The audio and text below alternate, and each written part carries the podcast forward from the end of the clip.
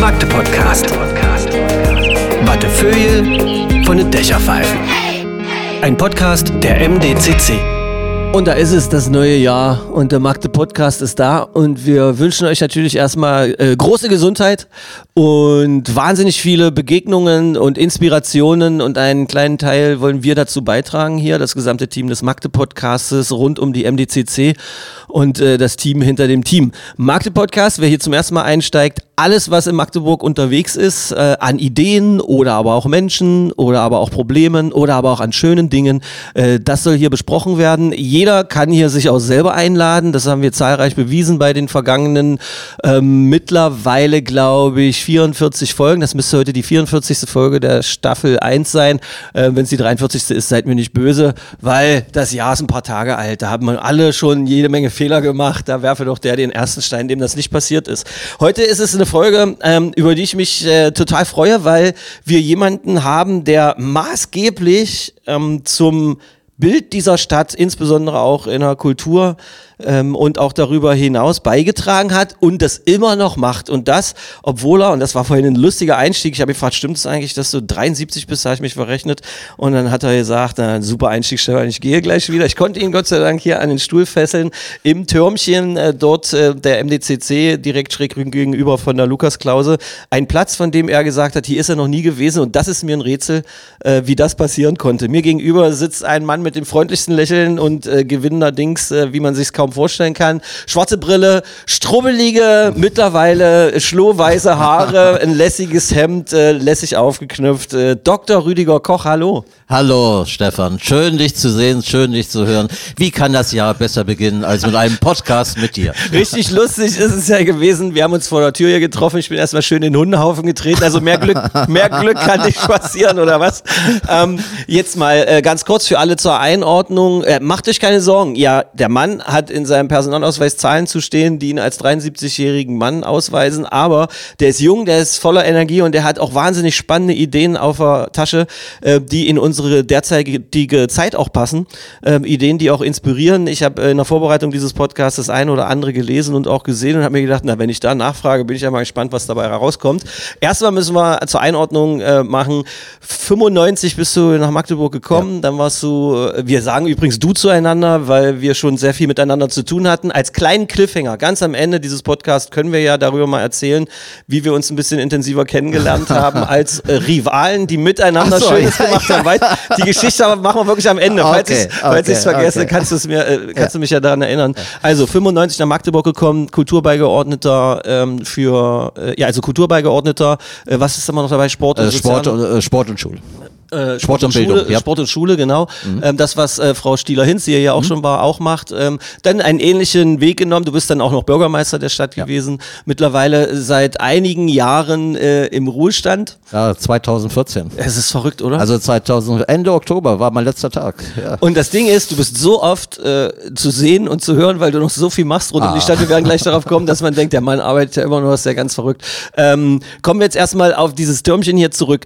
Wie kann das passieren, dass du diesen Ort hier nicht gesehen hat, hast? Ja, du hast mich nicht eingeladen. Nein, ich- ich ich hatte, ihn ja auch ja, erst Stefan, du warst schuld, du warst schuld. Ich bin der, jetzt der 44. Äh, also wenn, wenn ich der 20. gewesen wäre, wäre meine Antwort anders ausgefallen. Ähm, nein, es ist so. Ich war nebenan bei der Gericke-Gesellschaft häufig und Gericke-Stiftung, natürlich Lukas Klause, Gericke-Zentrum hundertmal, aber hier war ich noch nie. Äh, das heißt, äh, du bist äh, derjenige, der mich hier hingeführt hat und ich bin wirklich vom Ausblick her sehr, sehr angetan. Magdeburg ist einfach schön, auch von hier aus und äh, danke für die Einladung auch ins Türmchen. Ja, das war eine richtig geile Politikerantwort. Du kannst das immer noch. Ich, ich hoffe, dass ich dich heute noch aus diesem, Ja, aus diesem Ding rauskriege. Irgendwie, weil äh, auch in Vorbereitung ähm, dieses, äh, dieses Podcasts, das hast du mir ja auch noch so Links geschickt äh, von Interviews mit dir und so. Es ist schon bemerkenswert, wie diese Sprache, die ihr habt, wenn ihr so über Sachen sprecht, äh, dann immer erstmal sagt, vielen Dank für die Frage, dann sieht man den Politikern an, dass sie jetzt erstmal drüber nachdenken ähm, und dann, äh, dann gibt es irgendwie eine Antwort, die so leidlich irgendwie auf das eingeht, wenn es passt, aber aber ansonsten gibt's dann die eigene Botschaft knallhart rausgeballert, hat überhaupt nichts mit der Frage zu tun. Und was mir auch aufgefallen ist, äh, wenn ihr jemanden äh, an der Nasenspitze anseht, dass, äh, dass, er, dass ihr was gesagt habt, wovon der, der Gegenüber oder das Gegenüber gar keine Ahnung hat, dann reagiert ihr gar nicht drauf und stellt ihn nicht bloß. Also, so. also Stefan, verallgemeinere mich. Nein, Also ich bin Rüdiger. Ich bin nicht allgemein, wer auch immer. Ich bin Rüdiger. Ähm, aber vielleicht hat man das eine oder andere an, äh, angenommen. Ähm, so eine kommunikative Art und so weiter äh, gehört ja auch dazu. Das kennst du ja auch aus deiner eigenen Erfahrung und äh, aus deinen Talks und so weiter. Aber ich bin auch, glaube ich, jemand, der durchaus auch meinungsfest ist, wenn es darauf ankommt.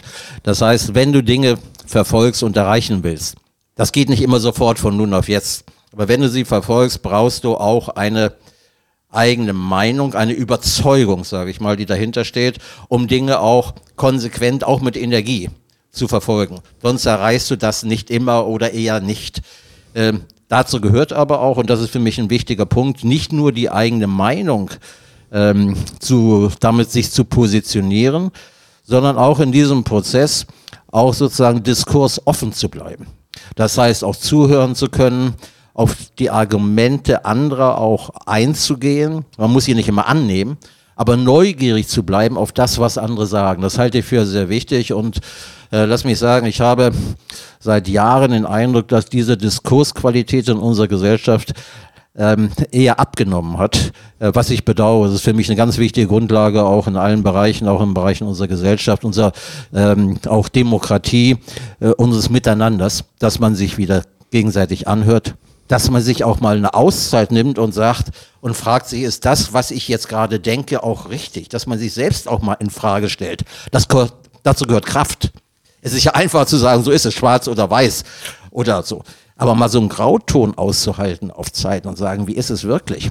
Das erfordert schon Kraft ein Stück weit. Und ich wünschte mir, ähm, dass wir diese Kraft auch gemeinsam verstärkter aufbringen als vielleicht in den vergangenen vielleicht zehn Jahren. Zum Teil hast du mir meine Frage, die ich dir angekündigt habe, als wir den Soundcheck hier gemacht haben, gerade vorweggenommen.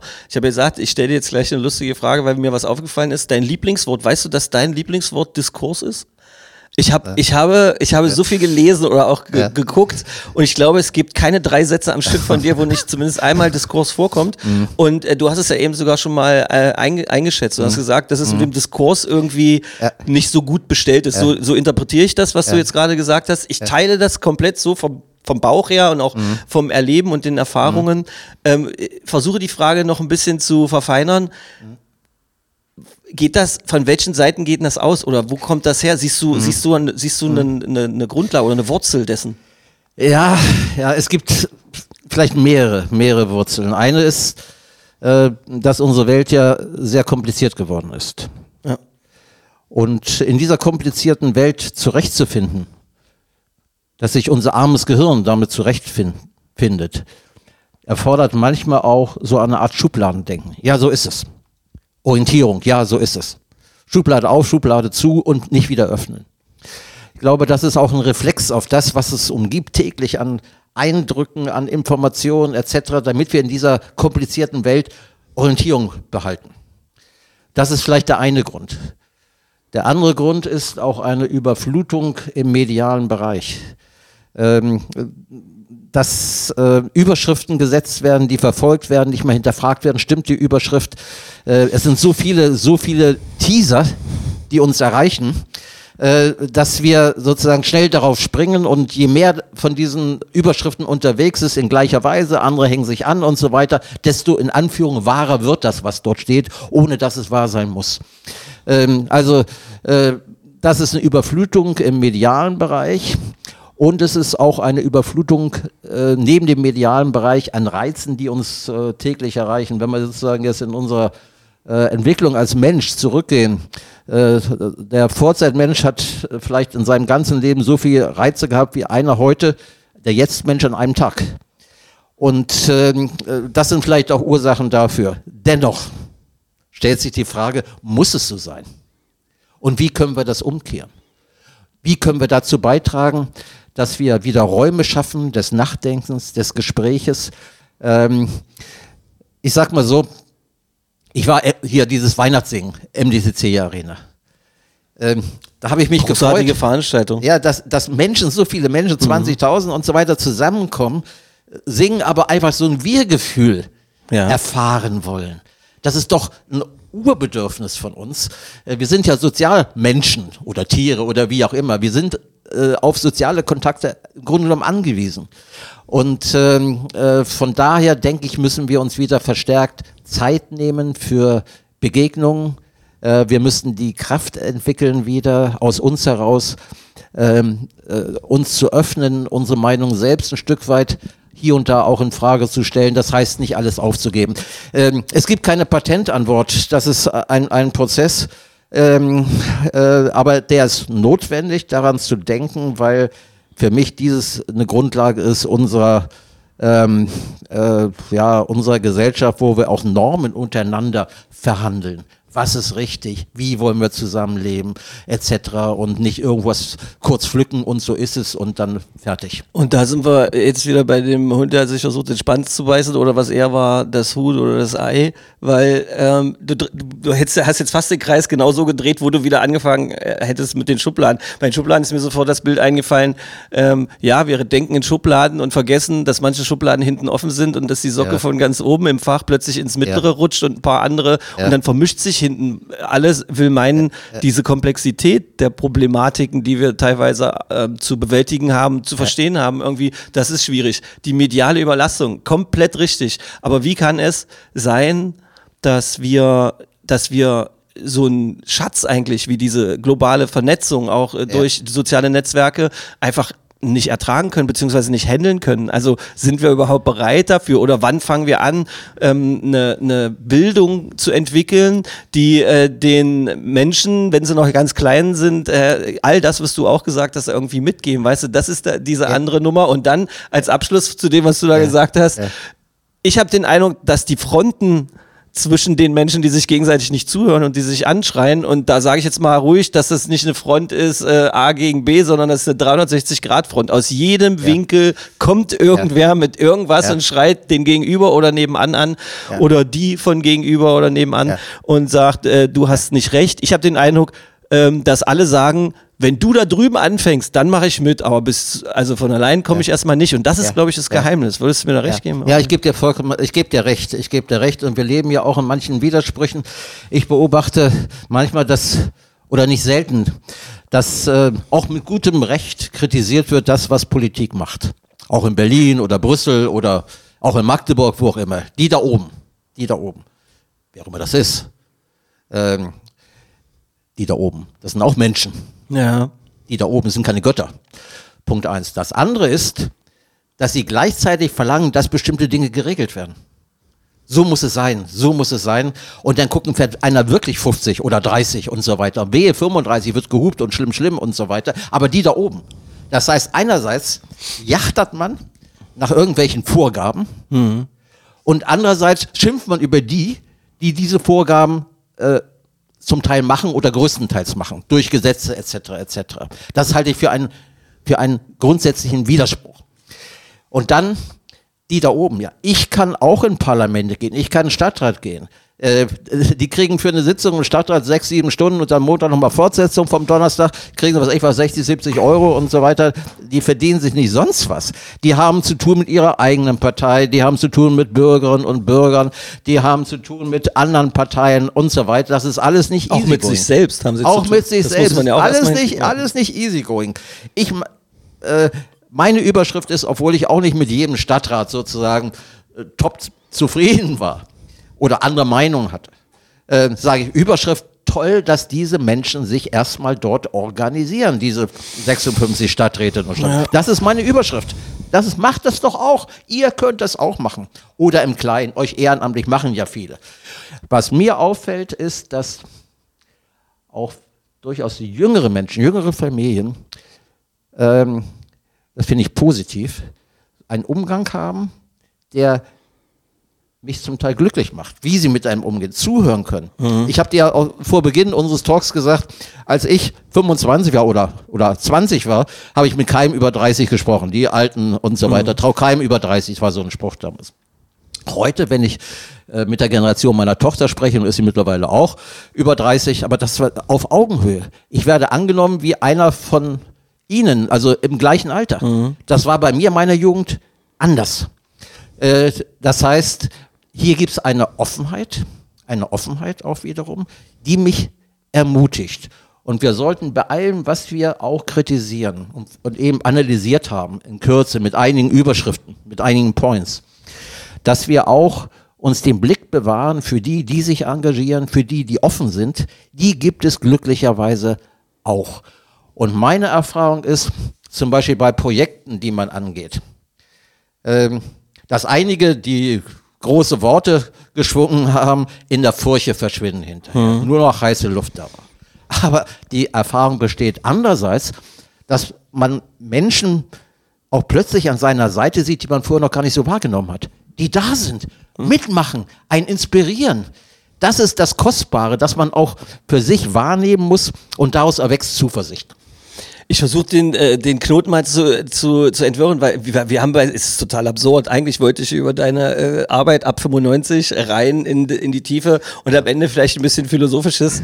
Aber wenn so zwei Heinis wie wir beide aufeinandertreffen, so, so, so Stammtischphilosophen, so wie es eigentlich überall auf der Welt, dann passiert das. Also ihr könnt euch, äh, ihr könnt sicher sein, hier gibt's noch die eine oder andere lustige Anekdote auch aus der Geschichte von Magdeburg, da bin ich mir ganz sicher. Und auch noch ein paar andere Dinge, die inspirieren. So, ich, ich komme jetzt erstmal, trau keinem über 30, würde ich äh, sagen, in der heutigen Zeit heißt das, bei vielen Menschen trau keinem. Das hat was mit Erfahrungen zu tun und so Ja. weiter, ja. Ja. Ähm, das, was du gesagt hast, dass das bei dir in deinem Kontext so gut funktioniert, auch äh, in deiner Familie mit der Tochter und so weiter und den Leuten, die dazugehören, hat, glaube ich, auch was damit zu tun, dass ihr das ist jetzt so ein Trendbegriff, in eurer Bubble quasi halt aufgewachsen seid im, im, im, im, im Privaten, so weißt du? Also nicht, dass ich das, also und deshalb, und das ist gut. Das bedeutet, es funktioniert ja.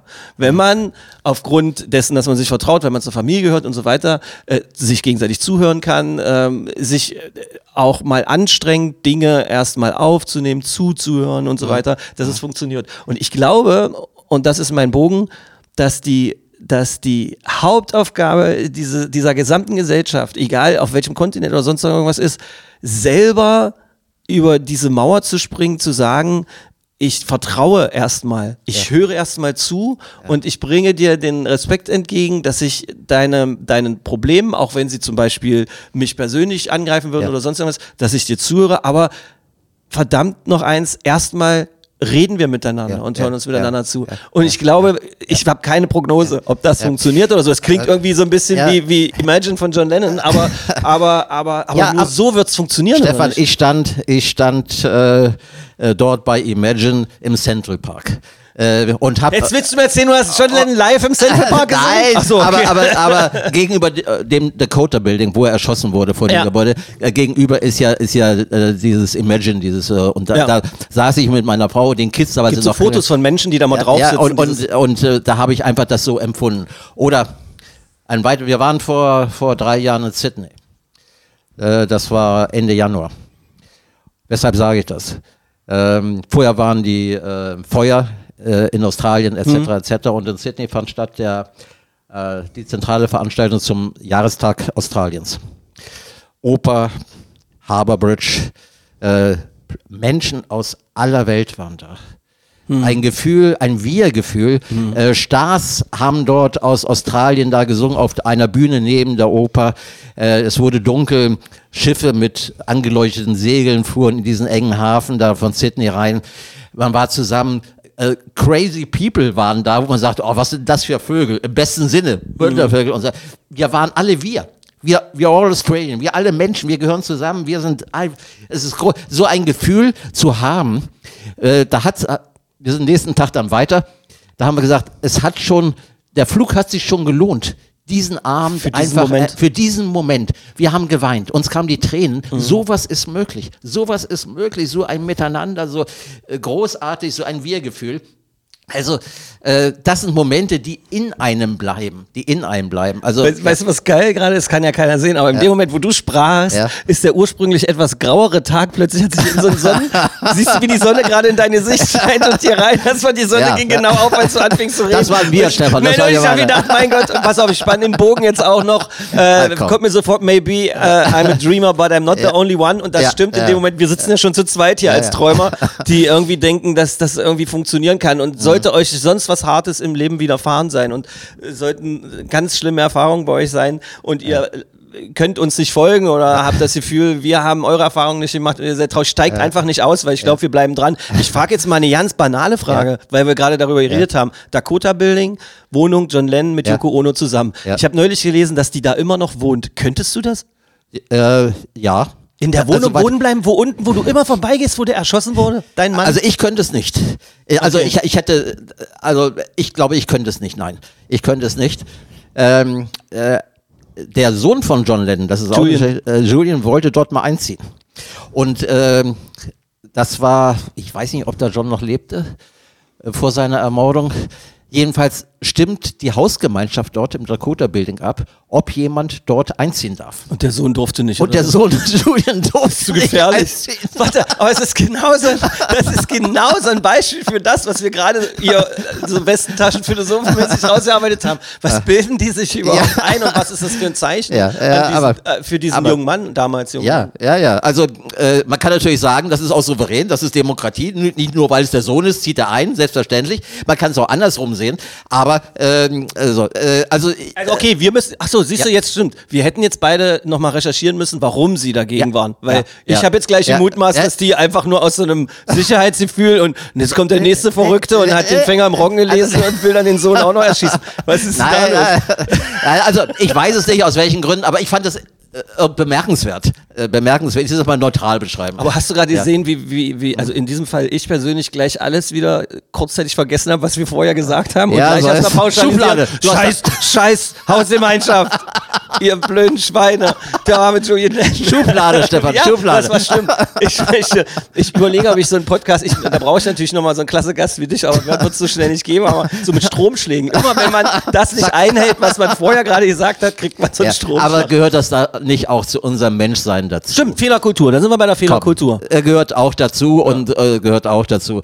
Ich habe, ich habe ähm, vor zwei Tagen gemailt bekommen, äh, eine Neujahrs, äh, Neujahrsgruß, Neujahrsrede von Eugen Drewermann. Eugen Drewer? Elva Dregermann ist ähm, ähm, ja jemand, der ähm, geistlich, kirchlich unterwegs ist, der sehr wertebezogen argumentiert und der sich gegen jedwede Gewalt ausspricht. Okay.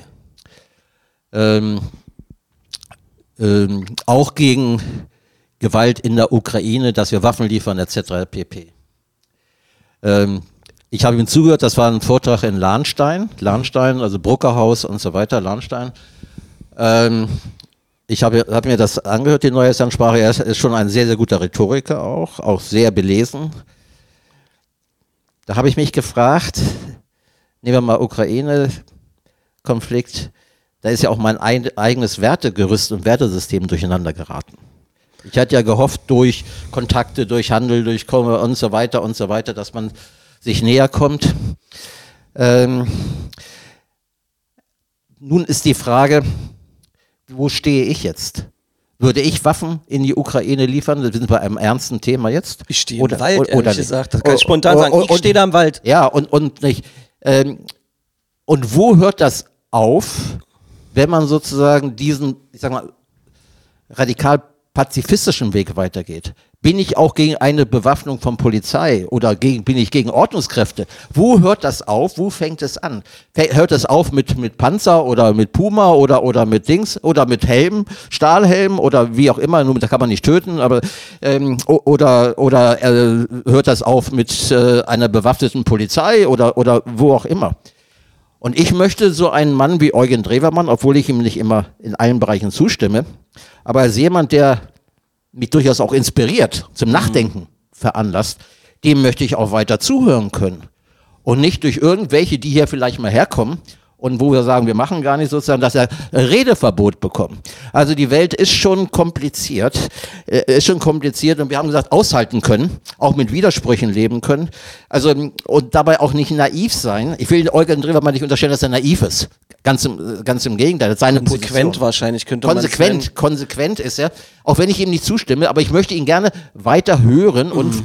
äh, sozusagen auch seine Argumente verfolgen können. Also äh, da sind dann gleich, deshalb stehe ich im Wald, weil dann gehen bei mir hinten die Schubladen, sind es jetzt auf einmal 100 Schubladen und aus jeder fallen sechs Socken in die andere und alles vermischt sich. Da geht's um diese Turbokapitalismus-Kiste, die da drin hängt. Da geht's um die Geopolitik, die da mit drin hängt. Da geht's um die gesamte äh, die gesamte Verstricktheit der einzelnen Nationen, die da drin hängen und jeder hat so seine, das ist so, ich kann das, ich höre mir da so Diskussionen so viel an und ich bin mal von dem inspiriert und mal von der und äh, komme da, komm da gar nicht hin, weil ich bin einfach auch nicht da. Ich kann, ich bin so dankbar dafür, dass ich nicht Ja. erleben musste, wie Krieg wirklich ist, weil wer sind denn wir zu sagen, man muss da Vollgas geben und alles hin und so und haben selber das nicht erlebt, dieses Grauen eines Krieges, wie sich das für die Menschen anfühlt. Andererseits äh, habe ich auch Gott sei Dank nicht wirklich äh, fühlen müssen, obwohl ich bis ich 18 war ja in der DDR auch gelebt habe, wie es ist, in einem richtigen äh, diktatorischen Staat zu leben oder Ja. sowas. Ja. Es gibt bestimmt Menschen in der DDR, die auch, wenn sie schon 18 waren, das krass erlebt haben und ich kenne so viele Geschichten und so. Ich kenne aber auch Geschichten von Menschen Ja. wiederum, die da Ja. durchaus Ja. klargekommen sind, ohne sich Ja. massiv jetzt mit dem Staat engagieren zu müssen. Ich will dieses fast gar nicht weiter aufmachen, was das heißt. Und so, das ist alles ein, ein Durcheinander und letztendlich geht's für mich gerade auch immer darum, was kann Politik eigentlich noch? Ist dieses, dieses, dieses Parteiensystem, dieses Parteiensystem, ähm, äh, ist das, äh, funktioniert das noch? Ist unsere Demokratie unter Umständen ähm, zumindest auf dem härtesten oder auf einem der härtesten Prüfstände, die man sich so vorstellen kann. Und ähm, das ist, das ist, das ist doch völlig verrückt. Also, ja, Stefan, ja, ja. Äh, vielleicht sollen wir ein bisschen von der großen, äh, vom großen Rad. Ich habe es ja selbst. Äh, Du hast angefangen, Ich habe ich hab angefangen und selbst äh, sozusagen du hast angefangen, Ich habe ja, angefangen. Äh, vielleicht ist es auch besser sozusagen jetzt das ein Stück weit auch zu individualisieren, runterzubrechen. Ja. Runterzubrechen. Ich glaube, das ist haptischer. Zuhören, was soll Äh, wieder zu- sagen? ja, Jeder zu- an seinem Platz macht das äh, Bestmögliche und verletzt äh, niemanden. und, und verletzt und trotzdem das Wir am Auge behalten. Ja. Auch das Wir am Auge behalten und, und äh, ja, also das ist eine Einladung zum neuen Jahr an uns selbst auch, auch was du eben sagtest, mit Widersprüchen leben. Wir sind ja selbst keine Helden. Wir leben ja auch selbst mit So Widersprüchen. sieht's aus. Und äh, äh, das Willst du den lustigsten Widerspruch hören, der mir ganz privat passiert ist? Ich sitze im Auto und fahre mit meiner Tochter zur Schule und sie sagt, Papa, warum fahren wir jeden Morgen mit dem Auto zur Schule, wenn die Welt kaputt geht? Und dann habe Ja. ich gesagt, kannst du dich an die längste Fahrradfahrt erinnern, die wir je, jemals gemacht haben zusammen? Also sie ist sechs, ja, also mit einem kleinen Ja. Fahrrad. Ja. Äh, da hast du nach äh, zehn Minuten schon gesagt, du kannst nicht mehr. Wir müssten fast eine Stunde morgens mit dem Fahrrad fahren, Ja. weil Ja. die Schule so weit weg ist. Ja. Okay, das verstehe ich. Und dann, dann, dann denkst du dir, ja, okay, was ist da, ja, was ist da aber gut, los? dass sie diese Frage gestellt hat. Ja, Äh, ja. ja, gut, dass sie die Frage gestellt hat und, und äh, wir haben Enkel, die sind äh, jetzt zwei und vier. Und der Vierjährige stellt Fragen, der fordert ein. Da denkst du, gut, die, die, gut, die, die, öffnen dir manchmal die Augen. Und äh, du hast ja auch so, das ist interessant, Kinder Rorschach-Test. Also da kannst du sozusagen Formen entdecken, Kinder entdecken, äh, so vi- vier, fünfjährige viel mehr an Formen und an, an, an Dingen als wir, wenn wir älter werden. Und das heißt, sie sind noch offener. Sie sind noch offener in ihrer Fantasie, in ihrer Welt und, und stellen. Müssten sie viel länger bleiben. So müssten sie eigentlich viel länger bleiben. Warte, weißt du, wovor ich jetzt Angst habe, dass mein Mundwerk so los ist, dass ich sage, was hältst du denn als ehemaliger Beigeordneter für, Ja. für Kultur, Sport und Schule vom Schulsystem, wie es gerade läuft? Also, Ich also wie viel Zeit habe ich das jetzt laut gesagt? wie viel Zeit, wie viel Zeit haben wir, Stefan?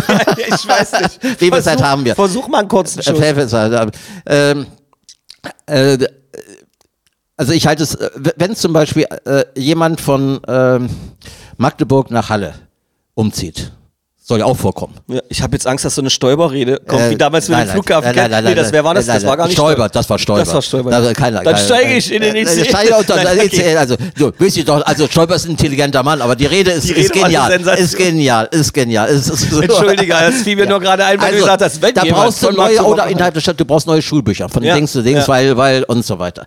Ähm, so, äh, man hat den äh, Bologna-Prozess damals gemacht mit, mit Bachelor- und Master-Sachen. Klingt alles gut, alles vergleichbar, man kann und so weiter. Nein, nein, es ist eben nicht vergleichbar. Es ist ja unterschiedlich. Man kann nicht einsteigen dort und so weiter und Ja. so fort. Ähm, äh, es wurde von jedem äh, äh, Bildungsminister oder Bildungsministerin äh, neue Richtlinien und Verordnungen sozusagen durchs Dorf getrieben. Jeder hatte so die und die Idee.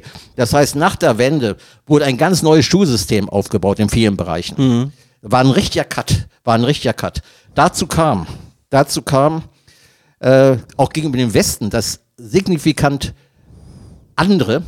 Wir hatten Anfang der 90er Jahre die höchsten Schülerzahlen ähm, hier im Osten aller Zeiten mit 3000 und lasst mich 400 etwa. Und zwei Jahre später gab es einen Geburtenknick. Gab es noch 1500, 1600 Geburten im Jahr. Das heißt, die Schulen waren pilzkopfmäßig voll oben noch. Und unten kam keiner Und nach. unten kam keiner nach. Ich habe 95 äh, die äh, Schulleitung eingeladen, habe gesagt, das kommt auf uns gemeinsam zu und so weiter. Waren wir noch in der Volkshochschule der Leiterstraße oben, da in der Aula. Manche haben gesagt, was, Koch, was erzählt er uns und so weiter. Also ich merkte nicht so, oder manche haben es verdrängt. Das heißt, ich hatte, das war wie im Zeitraffer.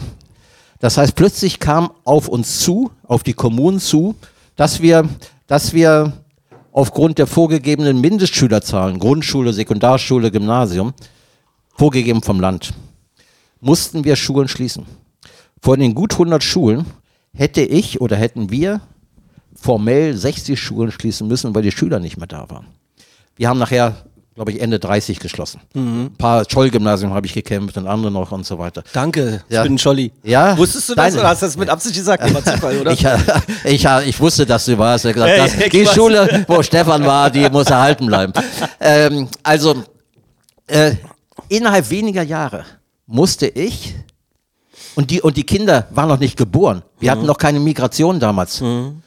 Das heißt, ich konnte nicht argumentieren, also in fünf Jahren kommen dann wieder so, äh, werden wieder zwei, zweieinhalbtausend Geburten. Hast du kommen. das damals gehofft? Hast du dich mit einem Zukunftsforscher unterhalten oder hast du Nein. ein Gefühl gehabt, dass es passiert? Oder Nein, du nein, du, ich, ich hatte keine Argumentation gegenüber dem Land. Ich Ja, konnte okay. ja nicht belegen, dass die Kinder geboren Konnte waren. Sie nicht, waren ja. noch nicht geboren. Ja. Das heißt, innerhalb kürzester Zeit mussten wir so viele Schulen schließen. Mhm. Und da hast du den ganzen Stadtrat gegen dich. Weshalb sage ich das? Das war, als das war eine, eine äh, jeder kämpft um seine Schule, ist doch normal. Na klar. Ähm, so, und in dieser Zeit, deswegen sage ich das jetzt, auch noch mit Schul, mit Richtlinien zu machen, mit, mit, mit Schulversuchen zu machen, die im Westen schon Orientierungsstufe als Stichwort oder Förderstufe wie im Land gescheitert waren, wurden ja auch in, in das Land gemacht von irgendwelchen, die das besser meinten zu wissen, was woanders schon gescheitert war und so weiter. Und das hat zu zusätzlichen Verunsicherungen beigetragen. Das heißt, auch viele Pädagoginnen und Pädagogen haben sich irgendwann zurückgezogen und haben gesagt, was mache ich so weiter, machen wir unseren Job und so weiter bei allem Engagement, das sie natürlich auch haben.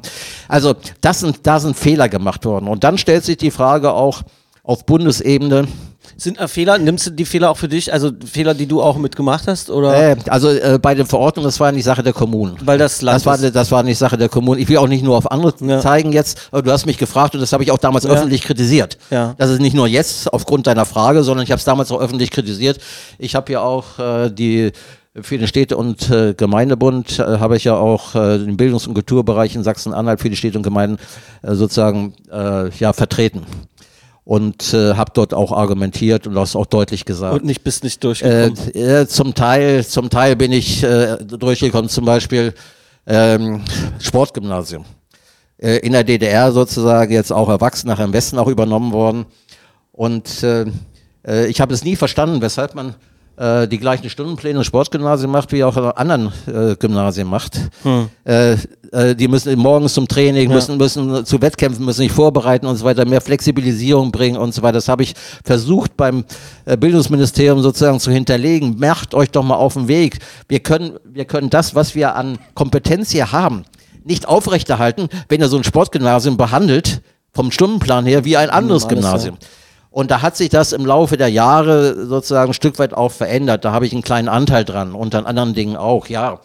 Ähm, aber das grundsätzliche, meine grundsätzliche Aussage bleibt. Und äh, dann verstehe ich, dass jeder Bildungsminister sich auch ein Stück weit profilieren will mit dem auch äh, so. Aber äh, im Blick müsste primär sein, nicht die eigene Partei oder Parteipolitik oder Bildungspolitik, ja, sondern das Wohl der Kinder, der Pädagoginnen und Pädagogen und der Jugendlichen.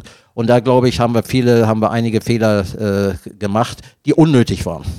Die uns jetzt in die Situation bringen, dass so viele Stundenausfälle sind, dass zu wenig Lehrerpersonal da ist. Ja, wir dass haben- es kein Fördersystem gibt, kein angemessenes, ja. also oder kein erfolgreiches. Ja, wir, man, man hat doch auch, wenn wir zurückschauen, als äh, Schulen geschlossen wurden, haben doch viele gesagt, auch, ich, wir brauchen nicht mehr so viele Lehrer. Äh, okay. Ähm, aber auch als die, als die Schülerzahlen wieder anstiegen, wurden ma manche auch äh, Finanzminister dafür belobigt, dass sie äh, Personalkosten eingespart haben. Ja. Das will ich, äh, wollen wir gemeinsam nicht vergessen. Sie waren auf der guten Seite. Wohl wissend, dass in ein paar Jahren wieder Lehrerinnen und Lehrer benötigt werden. Die wussten das, aber da ging es um die Aber- Belobigung immer Kurzstrecke Und darum. So ist es. Und Stefan, die Frage ist äh, auch, und das ist auch eine Frage auch, wie gehen wir als Wählerinnen und Wähler äh, mit Aussagen von Teilen der Politik. Ich will nicht verallgemeinern, es gibt sehr unterschiedliche Menschen in der Politik. Deswegen auch Halten wir an dieser Vorsicht. Stelle fest, Differenzierung Ja. ist sehr wichtig. Alles, was Ja. wir hier sagen und soll Danke. durchaus aus, Ja. aus differenzierter Sicht passieren. Also Verallgemeinerung ist, glaube ich, auch Pauschalisierung die Pest unserer, So Diskussions unserer Diskurskultur. Unser Diskurs. Ich danke. Du hast gelernt. mein Stefan. neues, du mein hast, neues. Lieblingswort, ich hab's von dir. Also, also ähm, äh, äh, äh, ich würde sagen, wir müssen, wir müssen schon, wir müssen schon ähm, auch gemeinsam, gemeinsam äh, aufpassen, dass wir dort auch, auch differenziert, differenziert die, die Dinge sehen. Wenn Du wolltest sagen, wir müssen wenn mit welchen ein Politik, Aussagen, ja, wenn ein, ein, ein Politiker oder ein Politiker was sagt, morgen ist es, also vor Wahlen, morgen äh, haben wir äh, blühende Wiesen. Wunderbar. Hast du mit Absicht nicht Landschaft gesagt? Nein, ich habe ich hab überlegt, damit ich nicht sozusagen gleich rückverwiesen werde auf Helmut Kohl. Ich habe es Du verallgemeinert. hast den Namen genannt, ich nicht. Also, so. auch wenn es morgen nicht wird, aber er wird gewählt, weil er die Aussage gemacht hat. Äh, Nach der Wahl, nach der Wahl ist es anders. Das heißt, wenn aber einer sagt, was ich heute vorbereite, ist in fünf oder sechs oder sieben Jahren, wirkt sich das aus. Ich sagte, der wird eher nicht gewählt, sondern Menschen wollen das, nicht alle, differenziert, morgen haben, absehbar haben und nicht in sieben Jahren oder acht Jahren. Aber Und- so, und das, die Welt funktioniert ja so nicht. Das ist ja das so Problem. lernt, so lernt, aber so lernt Politik. Ja. Das heißt, äh, so lernt Politik, sie werden auf vier Jahre gewählt. Und äh, das heißt, ich muss sagen, dann und dann, morgen ist es und so weiter, dann werde ich wieder gewählt. Das ist ein Lernprozess. Und ähm, das stimmt nicht. Wir müssen als Menschen auch mal, als Wähler, als Wähler auch mal aushalten, dass nicht alles sofort da ist, sondern was ich heute anlege, ist vielleicht erst übermorgen, über übermorgen dann sozusagen wirkt sich aus. Also Beispiel aus eigener Erfahrung. Ich habe 95, 96 Buckauer Engpass gesagt, das ist ein Bereich, der sich aus meiner Sicht entwickeln kann. Wir hatten damals schon das Puppentheater, das haben sie dann weiter ausgebaut. 95 hast du das schon gesagt. Äh, 95, 96, ja. Ja. Das heißt, wir hatten damals schon das Puppentheater noch in, in, dem, in dem Bau von 58. Ja. Da haben wir dann erweitert Archiv, Bühnenhaus und, und Villa P und so weiter. Ähm, dann habe ich das Literaturhaus erhalten, wenn du so willst. Das sollte eine, eine Politik wollte Ehemals schließen. Erich Weinerthaus. Ja, einige wollten schließen, weil der Erich Weiner hinten im Hof steht und so weiter, Mhm. alter Kommunist und bla bla. Blöds. Unsinn. Unsinn, Unsinn, Unsinn. Ähm, dann habe ich die Feuerwache, die Feuerwache in Buckau, die stand leer, habe ich für die Jugendkunstschule organisiert und für den Rock-Pop-Bereich des Konservatoriums. Dann haben wir die, äh, haben wir das Gesellschaftshaus. Ich war damals in der Schönebecker Straße in meinem ersten Büro übrigens. Neben einem Gesellschaftshaus habe ich die Mittel besorgen, helfen. Da hast du dir doch aber auch bestimmt gedacht, ich komme hier schön aus dem Westen und dann sitze ich auf Schönebecker Straße in Bukau und vergesst, Also- vergesst, wie Bukau heute aussieht, gentrifizierter Dings. Die Ja. Schönebecker Straße war keine gute Adresse. Ja, ich war oben im dritten OG und ich will das nicht beschreiben, aber ich habe das angenommen. Ja. Und ähm, äh, äh, weshalb ich nach Magdeburg gekommen bin äh, oder wollte oder wie auch immer, die Frage kannst du ja nachher noch stellen, wenn du Lust hast. Ähm, also zurück. Ich habe gesagt, der Engpass kann sich entwickeln. Wir hatten damals 70 Prozent Leerstand. Ja. Und was bei MRW gebaut wurde, ich hatte damals eine Talkrunde mit dem, mit dem äh, Investor oder Geschäftsführer da äh, von MRW. Äh, hat gesagt, er hätte nie, wir hätten nie die Investitionen auf den Weg gebracht, wenn nicht Kultur so und so weiter präsent gewesen wäre. Äh, nachher kamen auch Künstlerinnen und Künstler rein und so weiter. Mittlerweile ist Gentrifizierung, die können die Mieten nicht mehr bezahlen, die waren dann schon wieder Bukau weiter. ist so krass Äh, so, so. Es hat sich, wenn ich damals gesagt habe, 96 oder Ende 95, es entwickelt sich, Äh, Da erinnert sich doch keiner dran. Äh, Was, was man gemacht hat, was ich aufgezählt habe, was wirklich faktisch passiert ist, ist ja nicht nur Rede gewesen, sondern auch faktisches Tun und Umsetzen. Ähm, das verbindet keiner mehr, vielleicht hat der Rüdiger Koch ein bisschen da Anteil und so weiter, muss ja nicht Rüdiger Koch sein, äh, aber so, äh, da kriegt keiner mehr zusammen. Im Kulturbereich auch insgesamt hast du doch ganz andere zeitliche Prozesse. Nicht wenn dann. Es ist nicht digital. Nicht 01, 01, 01, 01, 01, sondern äh, das zieht sich über Jahre normative Prozesse. Und deswegen ist es schwierig. Als, als ich äh, in Magdeburg anfing, wurde ich im Finanzausschuss in der Klausur gefragt, Rüdiger Koch, musste man sein eigenes Budget verteidigen und so weiter und so weiter. Wie, sagen Sie mal, wie rechnet sich Kultur? Alter. Und dann habe ich gesagt, habt ihr das auch, habt ihr das Das auch? sind Leute, die eine Ja. Kuschelrock-CD im, in, in, im, im Dings haben und eine Best of Ja, Beatles und ja. denken, sie sind kulturvolle Ja, Menschen. ja. Alter. und daraufhin habe Aber ich- ich will auch nicht pauschalisieren. Ja, an ja, dieser ja. Stelle. Okay, daraufhin habe ich, hab ich gesagt, habt ihr das auch äh, im anderen Dezernaten gefragt und so weiter. Ich habe richtig gegengehalten. Es ist ein Risiko. Du, du musst ja und musst nicht wiedergewählt werden nach ein paar Jahren. Und wenn du gegen, äh, gegenhältst und ziemlich deutlich Ja. Kante zeigst, ist es auch mit Risiko verbunden. Aber ich konnte nicht anders. Ich konnte nicht anders, hab gegengehalten. Äh, Wie konntest du dich halten? Ey, jetzt mal so. so, so Ja, weil man fest, äh, weiß ich nicht, musst du andere fragen. Nein, aber musstest, du musst ja, da gehört doch da so ein Netzwerkmist dazu. Nein, du musst, du musst, äh, ich sag mal so, manche müssen erkannt haben, der Junge ist hier präsent, der kann auch was vielleicht bewegen und Du so warst weiter. damals jünger als ich jetzt, das ist verrückt. Du warst 43 und die 40, Ja, ja, 40. ja, ja, ja, Krass. Ja, ja. Und, und also ich will mich jetzt nicht selbst loben, man muss auch bescheiden bleiben und so weiter. Das waren viele andere, die mitgemacht haben, ohne so ein Team, ohne solche Köpfe wie Campchen und andere, ich kann sie jetzt alle aufführen, ähm, wäre das auch nicht geworden. Du, du musst auch Leute mitnehmen, ähm, äh, auch überzeugen von deinen Meinungen, du musst auch zuhören können. Und damals wollte man das Puppentheater ja, als ich kam, sozusagen jetzt quasi als Verein sozusagen jetzt äh, aus diesem Status raus und, und als Verein organisieren. Da gab es Berater, die aus Osnabrück kamen. Und die musste ich erstmal sozusagen ins Hinterzimmer verweisen.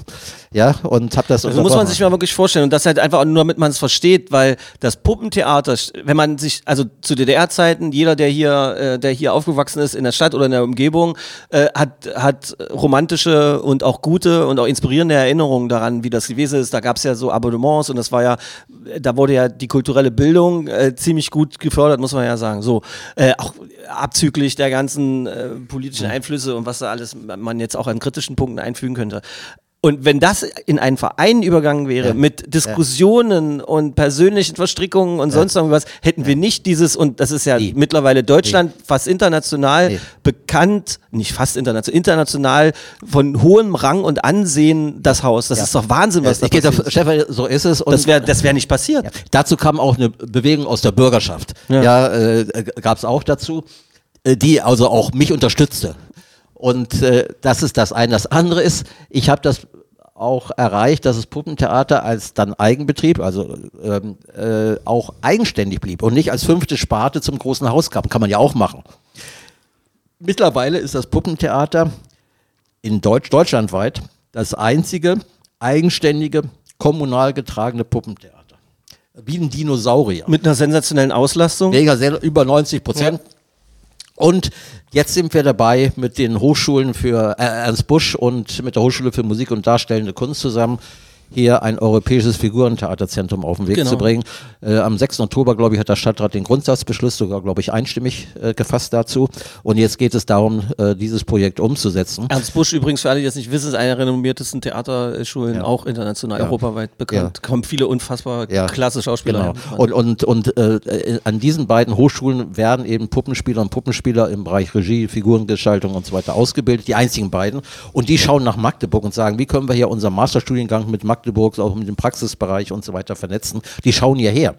Und äh, das wird eine weitere Entwicklung sein, ähm, konsequente Entwicklung, äh, heraus aus dem, was wir eben auch so positiv zurecht beschrieben haben. Ich versuche jetzt mal hier äh, meiner, äh, meiner Rolle als Gesprächsführer gerecht zu werden. Wir haben angefangen, ähm, gerade diesen, äh, diesen Exkurs, war ja, es war ja eine wahnsinnige Exkursion durch Zeiten und Jahrzehnte und so weiter. Wir haben angefangen bei deiner, bei deinem, äh, bei deinem Aufruf oder bei deiner, ähm, äh, bei, ja genau, bei deinem Aufruf dafür, dass man, äh, bevor man zur Wahl geht, nicht auf äh, die Versprechen, was mache ich morgen und morgen wird alles besser und übermorgen lassen wir mal außen vor zu schauen, sondern auch darauf zu vertrauen, dass man vielleicht mal den oft auch, auch von, von, von Pressevertreterinnen oder wem auch immer hingestellten Piesepampels und so weiter, dass man denen vielleicht besser zuhört. Und das Beispiel, was du brachtest, ist im Prinzip die Gentrifizierung äh, vom Bukau. Jeder, der hier in der Stadt ähm, schon äh, 95, 96 gelebt hat, weiß, ich persönlich habe ja da hinten äh, in so einer Ecke dunkel, haben wir, haben wir ein Tonstudio und so. Und ich weiß noch, wie es damals gewesen ist. Da war, da gab es eine alte Ostkneipe und ähm, das war nicht schön, alles verfiel, die ganzen alten äh, Bauten verfielen. Äh, äh, Dr. Rüdiger Koch, mein Gast hier im Podcast, hat vorhergesagt, da könnte sich was entwickeln, hat Weichen gestellt, auch sich gegen äh, Finanzkontrollettis äh, durchgesetzt und so weiter. Und wenn man sich jetzt anguckt, was aus Buka geworden ist, allein auf den äh, Bereichen, ähm, wo früher die alten Werkhallen waren, vom SCAT, vom MAW, vom SKL, äh, allein dieser, ich war neulich in diesem einen Supermarkt drin, also total Kommerztempel hoch 15, aber wie das Ding da aussieht oder sowas, ich habe gedacht, ich bin im Westen. Das hat man früher mal so gesagt. Also was da passiert ist, also- da kommen ja auch noch, da kommen ja, da sollen noch irgendwelche Produktionsstätten für Video Ja. und sowas Produktionen rein. Dann, ähm, dann gibt's äh, Gastronomie, die da hinkommen soll. Jeder Mensch, der jetzt gerade als studierender Mensch hierher kommt äh, nach Magdeburg, äh, ja, will natürlich irgendwie erstmal nach Bukau und kriegt dann mit, wie die Kneipenkultur ist, wie Subkultur dort funktioniert und so weiter. Und das ist krass. Und wir reden hier von 96 zu 2023. Ja, ja. Das ist absurd. Ja, ja. Das ist wirklich absurd. Äh, Ich habe vorhin vergessen, etwas, was mir sehr wichtig ist, das Volksbad Buckau. ja. Ähm, äh, und zwar äh, war damals sozusagen vom, vom Kulturbund waren dort äh, Fotoclub und so weiter, zum Teil auch ältere weiße Männer, würde man heute sagen. Also solche, so, ein, wie, so einer wie Rüdiger Koch sozusagen, wie er dir gegenüber Ich wollte, sitzt. ich wollte gerade ja. sagen, ich kann mit dem So. Begriff, weil er auch pauschalisierend Ja. benutzt wird, ich meine, wir beide sind zwei weiße alte Männer, weil wir zwei Auch- weiße alte Männer sind. Nein, wir, nee, nee, aber der Begriff ist halt so. Also, verstehst du? Ja, ja. Manchmal Also- darfst du ja nicht mal was sagen, bloß weil du da so sitzt, wie du sitzt. Ja, also ich will sagen, und damals war es so, äh, die Gruppe Courage war da Ja. Und, und die hatten keine, äh, deren, deren äh, Adresse war in Frage gestellt, von Räumlichkeiten her.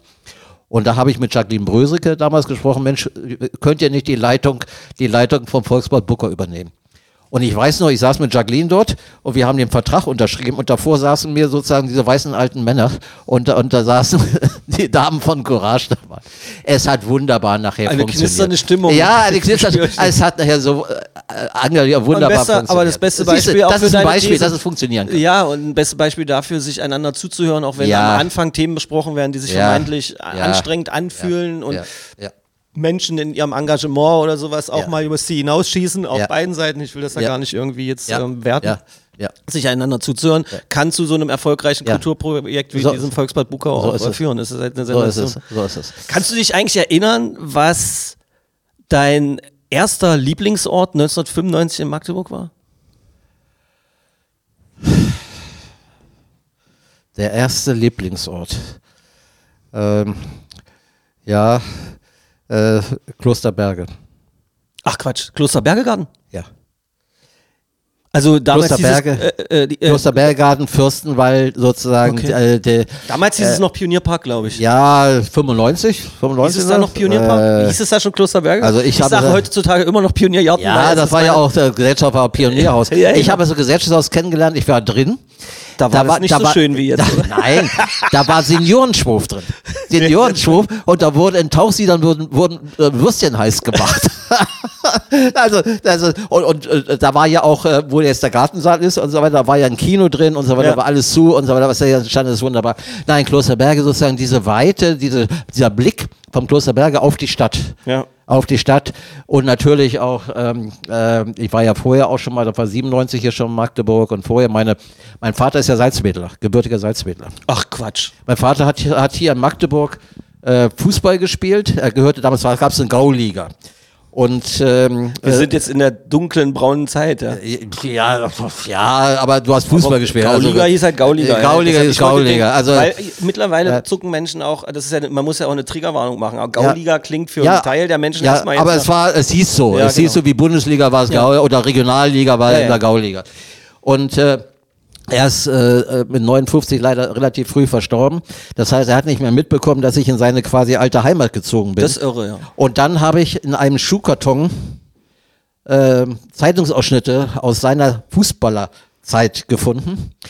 Und da stand in dem Artikel drin, er hat damals, glaube ich, gegen Cricket Magdeburg, die, das war ein Stadion, glaube ich, in der Nähe vom Uniplatz, Cricket Okay. Magdeburg, äh, gespielt und Heinz Koch schoss drei Tore.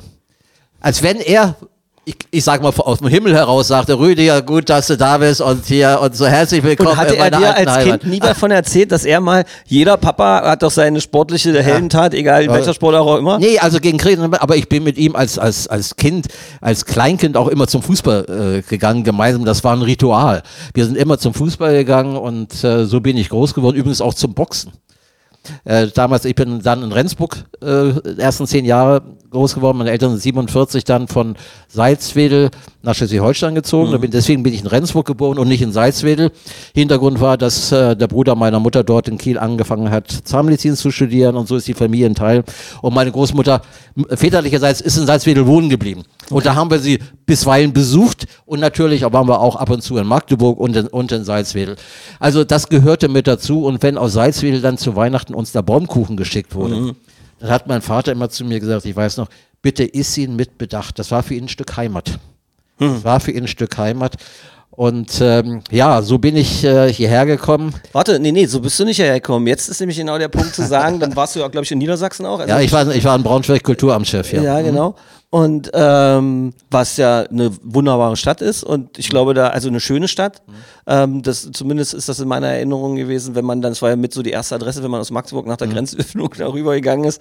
Ähm, was war dann der Impuls, nach Magdeburg zu gehen? War das der Impuls, dass das die alte Heimat deines Papas ist? Also die Geschichte, die Geschichte, äh, ich muss ein, ein bisschen eine kleine Geschichte erzählen, aber du ich bist ein Kulturfuzzi, die holen alle immer Nein, nein, aber, aber äh, manche, äh, es gibt auch Geschichten, Zufälle Ja. oder wie auch immer. Also damals war 94 äh, ein, äh, war eine Ausschreibung äh, hier für das Kulturdezernat. Ähm, wusste ich nicht, wusste ich nicht. Ich saß in meiner gründerzeitlichen Villa, Steintorwall in Braunschweig als Kulturamtschef und dieses mir Wohlergehen, also wie auch immer. Kurzum, der damals Gewählte kam nicht nach Magdeburg, aus welchen Gründen auch immer. ah, Und das wusste ich alles nicht, hat mich alles gar nicht erreicht. Ich wusste nur, dass aus meinem damaligen Amt äh, oder Umfeld zwei Personen äh, nach Magdeburg ge gegangen sind. Äh, das war der, ich will das die Namen nicht nennen, aber so. Und dann war, hatte ich in Braunschweig das unter anderem das, äh, den Neujahrsempfang organisiert. Also der fand im, im Städtischen Museum statt. Äh, volles Haus. Äh, ich hatte damals, glaube ich, die polnische Ministerpräsidentin als Gastredner, wie auch immer. Und Willy Polte war da aus der Partnerstadt Magdeburg. Was ich nie mitbekam an dem Abend, war, dass er äh, Jürgen Brecklein, damals Oberstadtdirektor, gefragt hat, Jürgen, wie ist eigentlich, mir ist der Kulturdezernent uns in äh, Magdeburg abhanden gekommen. Hast du nicht eine Idee, hast, hast du nicht einen? Jürgen Brecklein hat mich dann tags drauf oder übernächsten Tag angerufen und sagte, Rühe, äh, hast du dich eigentlich schon beworben? Ich sage, wo, wie beworben, was meinst du jetzt? Ja, und dann hat er die Geschichte, das ist dann gefragt, und mir fiel eigentlich nur einer ein und sagt, willst du mich loswerden in Braunschweig? Nee, nee, und so weiter. Und ähm, dann hatte ich parallel eine Anfrage aus Regensburg. oh, Und ähm, auch ich- eine schöne Stadt. ob ich gewählt worden wäre, ist eine ganz andere Sache, aber ich wurde angefragt. Und wir haben uns dann, meine Frau und ich, eigentlich, äh, sofort für Magdeburg entschieden, wenn der Magdeburg. Ich habe mich auch nicht in Regensburg beworben. Aber damals war es auch nicht easy going, da hatte ich also 30, 40 Mitbewerberinnen und Mitbewerber, äh, wenn ich das richtig erinnere. Und ähm, dann bin ich gewählt worden. Ich war in Magdeburg, nicht im Ratssaal, aber dann kam einer auf mich zu aus dem Personal. Äh, Dezernat und sagt, Herr Koch, ich gratuliere Ihnen, Sie sind eben gewählt worden. Sie bekommen Osttarif. Schön. Ich war der erste Dezernent, der, der aus dem Westen kam, der nach Osttarif bezahlt wurde. Das heißt, äh, fand ich auch okay. Aber warte, was ist denn mit diesen ganzen Geschichten um das Buschgeld, von dem damals Ja, gesprochen bis dahin wurde? gab's doch. Es gab nach der Wende Buschzulage und dann gab es äh, Das gab's aus dem wirklich, Westen. Ja? und aus dem Westen kamen, die bekamen Westtarif, 100 Prozent. Und Okay. die Kollegen aus dem Osten Haben- bekamen, was ich was war, das in den 70ern, dann ist es äh, im Laufe der Jahre ist es angestiegen. Und ich hatte nachher, als ich nach Magdeburg kam, ich habe auch die Wahl angenommen. Ich habe also praktisch nicht mehr oder kaum mehr bekommen, als ich in Braunschweig äh, faktisch bekam. Egal, es ist hier nicht nur eine Frage der Finanzen, Ja. sondern eine Frage auch des Gestaltenkönnens. Für mich war die Herausforderung, erstmal hier in einer relativ offenen Situation tätig werden zu können mit Herausforderungen, die mir bewusst waren, die natürlich nachher noch intensiver waren, als man vielleicht vorher gedacht hat. Äh, was vielleicht ein bisschen mitgestalten zu können, was in Regensburg in dieser fertigen Stadt nicht möglich gewesen wäre zum Beispiel. Da wäre es wahrscheinlich Ja, eher also- so ein Auseinandersetzen mit alten Strukturen und ist es. Befindlichkeiten. So ist es. Ich will mal so. so. Ähm, äh, und, und hier auch was dazu zu lernen und natürlich ein Stück weit auch, äh, ich sag mal auch so Emotions, Familiengeschichte, die ich eben erwähnt habe, Ja. mit Salzwedel und so weiter, ein Stück weit auch Familienheimat. Also äh, das waren die, die Aspekte und wir haben äh, auch keinen Tag bereut, diesen Schritt gegangen zu sein, bei allem, was einen natürlich auch mal äh, in, in weißen Nächten, durchwachten Nächten beschäftigt hat und das und das gehört dazu. Ähm, äh, wir sind hier wohnen geblieben, unsere Kinder, die im Grundschulalter noch hierher gekommen sind. Ähm, schöne Geschichte, wir waren vorher, bevor wir herkamen, waren wir in Portugal, eine Woche mit den Kindern. Und du weißt ja, da gibt es ja die Azuleos, diese Kacheln, die Ja. schön geschalteten Kacheln. Und wir kamen von der Autobahn nach Magdeburg rein, Neustadt. Sie sahen die Plattenbauten. Nee, Nord, und- Magdeburg Nord. Nord, Magdeburg Nord, Plattenbauten. Und, und dann sagten sie, das ist ja wie in Portugal, wie die Azuleos. Das habe ich noch nie gehört. Das ist das. Hast du das schon jemals irgendwo erzählt? Nein, das ist das Geilste, was ich je gehört habe. Es gibt ja nur zwei Versionen. Magdeburg ist die Stadt, wo man an den Plattenbauten vorbeiwährt. Oder wenn man da durchfährt, ist es so hässlich und dann biegt man rechts ab, auf einmal ist es schön. Aber dass jemand sagt, ey, das ist nice, das ist safe Portugal hier, das ist ja groß. Also ich war, ich war, wir waren happy, dass sie Wie, wer war das? Tochter? Oder äh, Tochter, also ich muss jetzt legen. äh, Also ja, die fanden das wie in Portugal. Das schön. Magdeburgerin des Jahres. Schlage ich vor. Schlage ich vor für diesen Also Buch. wir waren happy, ich Sensation. sage, okay, okay, okay. Also sie fühlen sich bis heute als, als äh, Magdeburger, wir hatten immer ein offenes Haus, das ist so wunderbar. Ähm, dass auch jetzt noch ähm, äh, über Weihnachten oder unser Sohn hat jetzt äh, auch mit, mit unserer Arme äh, Kirchlich äh, sich trauen lassen und da kommen sozusagen die ehemaligen Studienkollegen aus Magdeburg zusammen. Wir hatten immer ein offenes Haus und die Entwicklung mit zu verfolgen und so weiter und, und wie viele auch wieder nach Magdeburg zurückgekommen sind. Die waren woanders und kommen wieder, wieder auch einige von denen wieder zurück. Also die fühlen sich als Magdeburger und werben für Magdeburg. Auch unsere Tochter FCM-Fan hoch drei. Also wenn der FCM auswärts spielt und sie hat, sie hat eine Chance dabei zu sein, Fährt sie mit? da ist sie im U-Block und fährt mit und verteilt das Bier da und macht da und so weiter. Also, also sie ist so ein FCM-Fan. Und ähm, äh, ja, also ich will sagen, ich will sagen, das macht mich auch, macht uns äh, auch, äh, wie soll ich sagen, ein Stück weit auch glücklich. Und es zeigt, dass unsere Entscheidungen dort auch, auch äh, äh, eigentlich im Ergebnis richtig waren. Und wir sagen für uns, ja, sie war richtig. Ja, und Magdeburg ist unsere Heimat, äh, Heimatstadt wirklich geworden.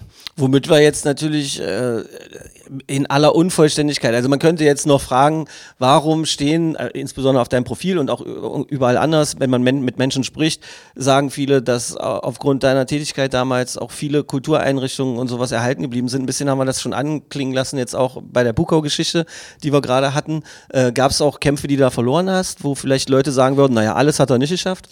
Natürlich gibt es auch äh, äh, Niederlagen, aber da muss ich schon, also ich sag mal so, ich habe nicht alles sofort geschafft. Ähm, und wenn man in der Situation ist oder war, dann äh, denkt man, man schafft es in drei Jahren, nachher wird es nach sechs oder sieben Jahren real. Dann dauert das ewig lang. Im Rückblick war das alles in kurzer Zeit. Ähm, Niederlagen, ja, relativ, ich, ich kann sagen, relativ wenige. Relativ wenige. Äh, wo es äh, zum Beispiel Tony Craig, glaube ich mal dabei. Das war, äh, hatten wir Uniplatz von Tony Craig, äh, einer der bedeutendsten Bildhauer der Gegenwart. Hatten wir zwei, dreimal in Magdeburg vor Ort, der auch äh, äh, sich bereit erklärt hatte, ein Kunstwerk hier bei- auf dem Uniplatz zu realisieren. Wir waren in seinem Atelier in Wuppertal. Er ist ja Engländer, hat aber ein Wuppertaler Atelier, weil er dort, die Liebe hat ihn dorthin nach Wuppertal verschlagen gehabt. Und das war eine Diskussion im Stadtteil, man kann ja dagegen sein, aber die Diskussion war, äh, die möchte ich nicht nochmal erleben. Ähm, Weil sie so unter der Gürtellinie und ja, ich will das nicht weiter, du hast, du hast es äh, so benannt, also es war vom, vom Niveau her nicht das, Okay. was, was äh, sag ich mal, auch so ein Mann wie Tony Craig an, angemessen gewesen wäre. Das habe ich als, was heißt persönliche Niederlage. Ich hätte mir gewünscht, dass es realisiert wird, sage ich mal so. Ansonsten muss ich schon, muss ich schon äh, Aber das klingt doch gut. Nachdenken, wo wirklich eine richtige Niederlage ist. Ähm, äh, andersrum, ähm, neulich war, ein- war ein, äh, neulich vor einem halben Jahr war ein, ein äh, Schweizer junger Diplomat hier. Der hat sich den Osten mal angesehen, hat steht war in Schwerin und war in Magdeburg. Und unsere Kids kannten den. Und der, der stand irgendwo in der Nähe f- vom Opernhaus und fand Magdeburg irgendwo, äh, nicht so gut. Da kriege ich einen Anruf von einem unserer Kinder und sagt, Du äh, musst Dad, den mal nehmen. Dad, da ist gerade so ein, so ein Schweizer junger Diplomat, der Sagen findet deine Kinder Dad zu dir? äh, ja, auch manchmal Rüdiger oder Okay. nur mal unter unterschiedlich. Ja, ja, unterschiedlich. Und je, naja, und dann hast du mal eine zwei Stunden Zeit. Hatte ich. Ich habe die dann, äh, habe ich Telefonnummer und so weiter. Ich habe den aufgepflückt oder gepflückt dort am Opernhaus und bin mit dem dann so drei Stunden durch Magdeburg. Und da kommst du in Situ- Situationen, wo du auch dann aus deinen eigenen Erfahrungen berichtest. Es ist manchmal blöd, also ich, äh, man will nicht, unter- das habe ich, da erzählst du Geschichten, das ist das Kulturmuseum haben wir saniert, wir haben das Schauspielhaus saniert, wir haben das Gesellschaftshaus und bla bla bla und Grusel und Gewächshäuser gehörte dazu, gehört ja auch zu meinem Bericht und pff, ja, und äh, Booker haben wir uns auch angesehen und, und so weiter. Und ähm, auf Sportstadion gehört ja auch Halle zu auch. dem und, und Geht- geht also okay. Ähm, äh, dann sagt man, bist du unbescheiden. Das, man will das gar nicht so erzählen, aber es kommt einfach aus einem raus, Geschichten erzählen. So. Und nach diesen, was ich was, drei Stunden, der war sehr, sehr interessiert, auch an der Geschichte der Stadt, habe ich, äh, wollte er sich hier eine Eigentumswohnung kaufen.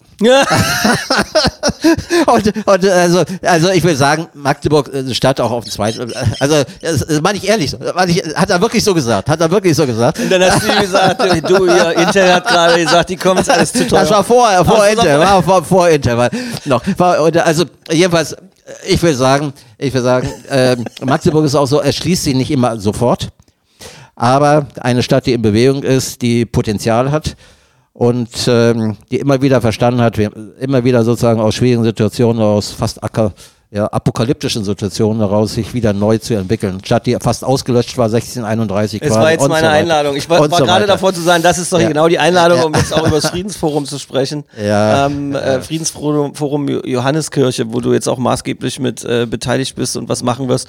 Ich weiß gar nicht, ob man das kurz zusammenfassen Mhm. kann. Also es fängt ja schon an mit diesen Zahlen 16 31, 2031, ähm, also 1631 erschließt sich zumindest für die geschichtlich Bewanderten, es war die Auslöschung Tilly, ähm, dann gab es doch auch noch äh, hier den äh, das- 16. Januar. äh, gab es auch den, den 16. Januar, das fand, find 45, ich, ja. kann ich jedem nur empfehlen, mal bei YouTube zu googeln. Da gibt es ein wunderbares Gespräch, wo man das auch ein bisschen gesetzter alles äh, äh, von, von Hardy Puls äh, moderiert, irgendwie mit, mit dir äh, Und Christoph Volkmar. und Christoph Volkmar, der, Mhm. das Ganze geschichtlich abdeckt, irgendwie sehen kann. Das ist äh, wahnsinnig beeindruckend, aber auch wieder ein Beispiel dafür, man muss sich mal auch Zeit nehmen. Um äh, Fakten und auch Inspirationen zu sammeln. Das ist halt einfach schon ganz cool. Da ist mir übrigens das aufgefallen. Ich wette, dass Hardy Puls nicht wusste, als du gesagt hast, Kniefall, der Barke-Kniefall, Mhm. ich wette, er wusste nicht, was das gewesen ist. Oh, Ich, und, und er sagte aber so, ja, ja. Und das war so, ey, und Hardy, wenn du das jetzt hören solltest, sei mir nicht böse, wenn ich das so sage, aber es war so geil, wie du dann, das, aber du hast es nicht erklärt. Das Ja. war fand Also. Hardy, äh, also komm, Stefan, äh, Hardy ist, äh, ist ein Glücksfall auch. Ja, äh, definitiv. Äh, in diesem Chor, das ist äh, engagiert, macht Dinge auf den Punkt, zum Teil sehr professionell. Ähm, ich rede jetzt nie nur von solchen Talks, sondern, sondern auch, äh, es ist für mich eine, auch eine Entdeckung, positive gewesen, eine menschliche Entdeckung auch aus seiner Art, wie er arbeitet und wie er tut. Ja, Position ist Chef von einer äh, äh, MMKT. MMKT, genau. Ja, also äh, zurück, ja, ich will jetzt nicht so, so viel über das Kuratorium reden, ähm, äh, vielleicht so einige Spiegelstriche noch. Äh, alle 100 Jahre wurde ja auch in der Vergangenheit an dieses, ähm, an diese apokalyptische Situation äh, erinnert. Äh, ähm, äh, es war das einschneidende Erlebnis wurde im äh, 30-jährigen Krieg, die erste Großstadt damals, die überhaupt so betroffen war, äh, ähnlich wie Jerusalem, Troja, das sind die Vergleiche, Hiroshima und so weiter, da ordnet man Magdeburg ebenso ein. Wir wollen aber in diesem Kuratorium nicht nur sozusagen das historisch bespiegeln, sondern auch im Blick auf Gegenwart und absehbare Zukunft die Dinge gestalten. Und die freie Kulturszene ist dabei und andere auch dabei, halte ich für sehr wichtig, auch jüngere Leute zu erreichen. Die Universität bringt sich ein. Ähm, von daher ist es auch äh, für mich, dass äh, dieses Kultur moderieren zu dürfen, auch sehr spannend, sehr spannend und innerhalb eines Jahres sind über 20 Projekte, Initiativen da erwachsen. Manche, manche bestanden schon, aber durch, durch die Vernetzung in diesem Kuratorium haben sich sozusagen Ergänzungen ergeben, aber auch neue Initiativen sind. Was wird da genau passieren? Weil äh, du hast jetzt auch gesagt, wa- was für mich auch wichtig ist, dass äh, zum Beispiel solche Fakten wie ähm, 1631, Tilly, da äh, klickt es noch bei den Leuten. Aber 90 Prozent der Stadt weg, fast alle Magdeburger gestorben.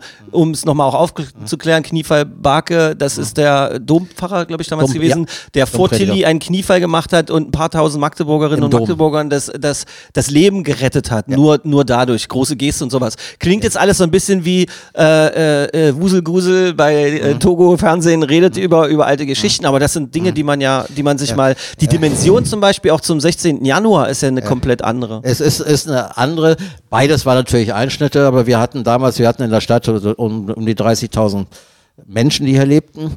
Das war eine Großstadt zu der Zeit. Ähm, eine der bedeutendsten Städte im damaligen Gebiet Deutschlands, heutigen Deutschland. Ähm, sehr einflussreich. Ähm, Schön wie Sau. Schön, schön. Und dann, und dann aus Gründen, die ich jetzt nicht weiter ausdifferenzieren äh, möchte an dieser Stelle, weil es zu weit gehen würde, äh, eine Stadt, wo nachher nur noch äh, ein Jahr später 450 Menschen da lebten. Äh, das heißt, die Stadt war ist quasi ausgelöscht gewesen. Und, äh, und von, äh, davon hat sich die Stadt sozusagen jetzt ähm, über 150, 200 Jahre, hat, nach 150 Jahren hat sie erst wieder die alte Bevölkerungszahl erreicht damals. Das heißt, das heißt, das war eine, das war eine Entwicklung äh, über 150 Jahre, um sich von diesem dramatischen Ereignis äh, zu erholen. Und das ist wirklich nur vergleichbar äh, mit den Zerstörungen, wie gesagt, von Jerusalem, Troja oder auch Hiro- Hiroshima in dieser Dimension im Blick auf Magdeburg. Und das ist eine Art Trauma. Äh, bis heute noch ein Stück weit Trauma, dass wir uns als, als Stadtgesellschaft sozusagen auch in uns mittragen, äh, wo heute die Stadt noch von gezeichnet ist, ein Stück weit. Auch vom 16. Januar natürlich. 16. Januar 45. 45 Ende Zweiter äh. Innenstadt zerstört und so weiter. Ähm, das heißt, einem Trauma kann man, äh, wenn man sozusagen an die Traumatherapie denkt, sage ich mal so, äh, nur begegnen, indem man sozusagen sich nochmal mit der Situation selbst auseinandersetzt, konkret auseinandersetzt, aber auch an die Erfolge und, und das, was man machen, leisten kann, sozusagen nach vorne hin äh, entwickelt und sich das bewusst macht. Und nehmen wir mal die Johanneskirche, fünfmal abgebrannt, zerstört, immer wieder aufgebaut. Ähm, äh, das heißt, der Bürgerwille war immer da. Wir haben es immer wieder geschafft. Nachher eine der bedeutendsten Industriestädte mit, brauche ich alles nicht erwähnen. Das heißt, die Stadt hat sich wieder nach vorne entwickelt. Aber nicht, was Gericke wollte, immer auch äh, bei allem als freie Reichsstadt. Das haben wir dann nicht mehr erreicht. Aber Magdeburg ist wieder auferstanden. Und wenn man die schönste Barockstraße vor dem 16. äh, Januar Deutschlands, breiter Weg und so weiter und so fort, all das war auch hier. Äh, gingen Impulse aus wieder von Magdeburg. Ähm, das heißt, wir wollen auch jetzt schauen und wir haben ja begonnen damit vor dem Ukraine-Krieg. Nicht, dass wir ein, das war kein Reflex auf Ukraine, sondern wie gehen wir heute mit Frieden, mit solcher, mit solcher, mit, mit Konflikten um, untereinander, aber auch äh, so. Und dann kann man sagen, das ist alles naiv. Das ist alles naiv. Solche wir wieder Fragen am, zu am, stellen. am Anfang unseres Gespräches. Ja, ich finde es gar nicht so naiv. Ja, aber manche sagen, ja, wir sind alle gefordert, unseren Beitrag zu nehmen. Und wenn ich sehe, wie viele junge Leute sich jetzt schon eingebracht haben in Ah, okay. diesen Diskurs, ähm, dann muss ich sagen, das ermutigt mich. Und, und äh, Was genau wird da passieren? Das werden Veranstaltungen sein, ähm, weil im Prinzip geht es ja darum, den Leuten auch in der Stadt hier, der Stadtgesellschaft, wie, wie du auch gerade formuliert hast, ähm, das Bewusstsein zu geben, äh, dass, dass diese, diese, dass so ein Trauma äh, zu überwinden ist und was diese Stadt alles geschafft hat in der Vergangenheit, weil äh, ihr habt Wissenschaftlerinnen und Wissenschaftler aus der ganzen Welt irgendwie, die Ja. sich da einbringen wollen, die Magdeburg wahnsinnig spannend Ja, finden. ja, ja. Und ich habe auch den Eindruck, wenn man über den Hasselbachplatz geht oder sowas, sind ganz andere Themen eigentlich das Ja. Problem in der Stadtgesellschaft. Ja, Und das muss ja. man ja irgendwie zusammenbringen. ja, also ja, man muss, ja, in der Regel schaffst du das über konkrete Projekte. Ja. Äh, nicht über so, so einen Metadiskurs, ja, so über die, so, Und vor allem auch über nicht so wissenschaftlich, ja. Es muss halt emotionalisiert werden irgendwann. Ja, also ich sag mal so, wir haben ein Reenactment von Ravelon 2. Reenactment jetzt über Pfingsten. Lars Johansen hat dort Barke gegeben und so weiter. Ja. Und da war, ich saß dort auch zur, äh, zur äh, äh, glaub, bei der Premiere war ich dort. Ähm, und äh, da saßen, das war jetzt nicht hochwissenschaftlich, aber das war sozusagen jetzt auch, auch fürs, äh, für, ja, für, für die Bürgerschaft dargestellt, wie das ist. Da waren die Pappenheimer dabei und die und die und so weiter. Die kamen übrigens auch äh, von außerhalb nach Magdeburg angereist und so weiter. also so gefällig, fort. künstlerisch dargestellt So, so. und verständlich. So. Und da saßen, saß neben mir eine junge Familie mit zwei Kindern. Und wir saßen so am Wall ein bisschen ne, und so weiter. Und, und dann sagt, erzählte der Vater, was heißt Magdeburgisieren, hat das erklärt. Und der Junge, der war vielleicht sieben, acht, hat nachgefragt und so weiter. Die kamen in ein Gespräch. Das ist ein Moment, ich mach's mal konkret, wo man sagt, der interessiert sich dafür, der fragt nach, was passiert da eigentlich? Äh, Wir müssen kurz erklären, Magdeburgisieren äh, ist, ist der Moment des Auslöschens äh, Magdeburgs äh, 1631. Also das wurde dann, ich, war das ein europaweiter Begriff, Magdeburgisieren? Ja. Äh, also das bedeutet, äh, wenn da gesagt wurde, hier wird jetzt was auch immer Magdeburgisiert, heißt es nichts weiter als auslöschen, dem Erdboden gleich machen. Ja, so ist es.